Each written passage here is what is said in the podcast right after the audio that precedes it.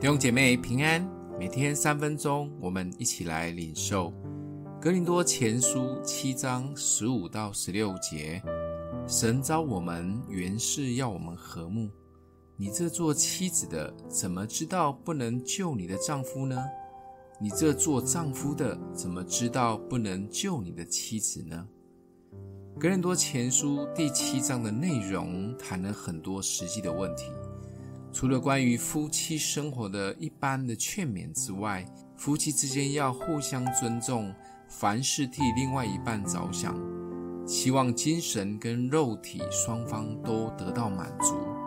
除非是为了专心祈祷而分房，但也需要双方同意，而且在短时间以内要恢复夫妻的生活。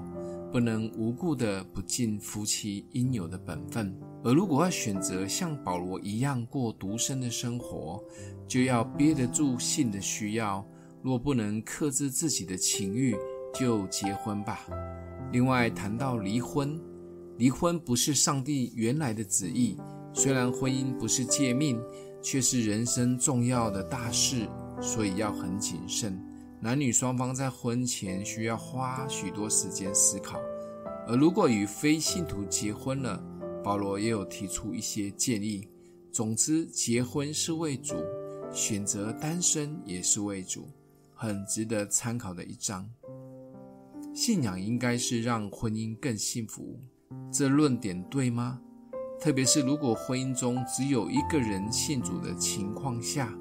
信仰对婚姻应该是帮助还是拉扯呢？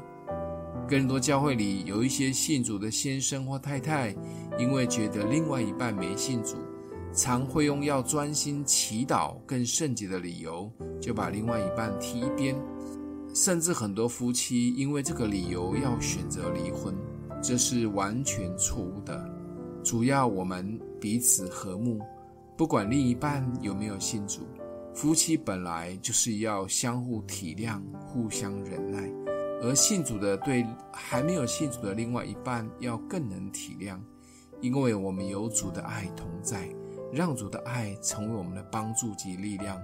相信有一天主也能得着我们未信主的另外一半，或许有时也要受一点苦，甚至委屈，但因为爱及福音的缘故，一切都值得。婚姻本来就不是容易的，但信仰如果不是来帮助婚姻的，那这信仰也是怪怪的。想一想，你是单身还是有婚姻的呢？信仰真的有帮助到你的生活及夫妻的相处吗？